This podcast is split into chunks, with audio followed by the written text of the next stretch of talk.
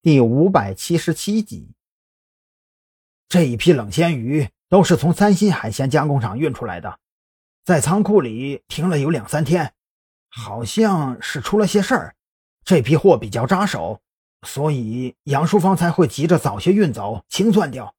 呃，另外，三星海鲜加工厂的老板跟杨淑芳好像也有些关系，具体怎么回事我就不知道了。反正我见过他大半夜来找杨淑芳，而且。还进了他的房间。听到这里，蓝雨桐不由得一阵无语。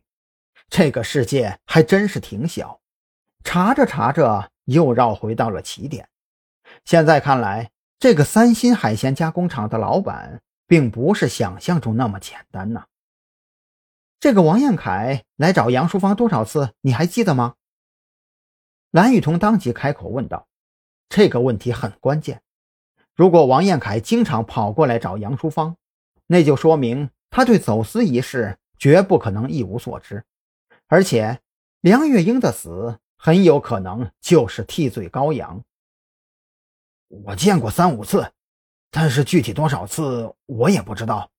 自从他掌控了夜来香酒吧之后，就把我踢到了一边，很多事情对我都防了一手。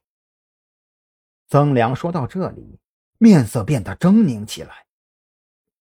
杨淑芳手上沾着命案，胜哥被抓的事儿完全是顶缸。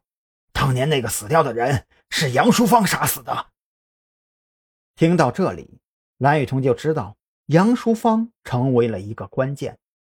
这个女人的心机简直深得可怕，能够让一个混混头子替她扛下罪责，能够让曾良这种人痴心不改的鞍前马后好几年。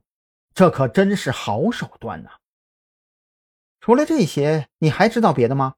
别等我问，但凡能想起来的，全都说了吧。在对你量刑的时候，我会申请对你进行减刑。蓝雨桐如此说着，掏出手机给赵军发了个短信，让他那边查一查金鹏商务酒店的背景，尤其是明里暗里的老板到底是谁，负责管理的人又是什么来历。眼看都说了这么多了，曾良也没有理由再隐瞒什么，索性竹筒倒豆子一样，将自己所知道的全都一五一十撂了出来。虽然大多数内容没有什么实际作用，但是整理起来之后，还是可以作为佐证来使用。将这些尽数记录在案之后，蓝雨桐忽然话锋一转，在我们赶到之前。我的一个同事在你们酒吧发出了最后一条短信，就失联了。对此，你有没有什么要说的？啊啊！这他是警察？曾良愣了一下，因为他之前的态度非常抗拒，所以之前负责审讯他的警员并未问起这个问题。而他一直认为张扬是江湖狠人，而且还是杨淑芳背后大股东想要招揽的那种。这事儿我是真的不知道。惊讶过后，曾良陷入了莫大的恐慌。如果这事儿解释不清楚，眼前这位女警官肯定不会善罢甘休。当时杨淑芳给了我一张照片，啊，对，就是那个警察的，让我在大厅等着。如果那个警察来了，就卡着点儿带他去见彭小姐。我也没多想，就按照他的要求去做了。别说废话，后来呢？蓝雨桐深吸了一口气，强压着心中的慌乱。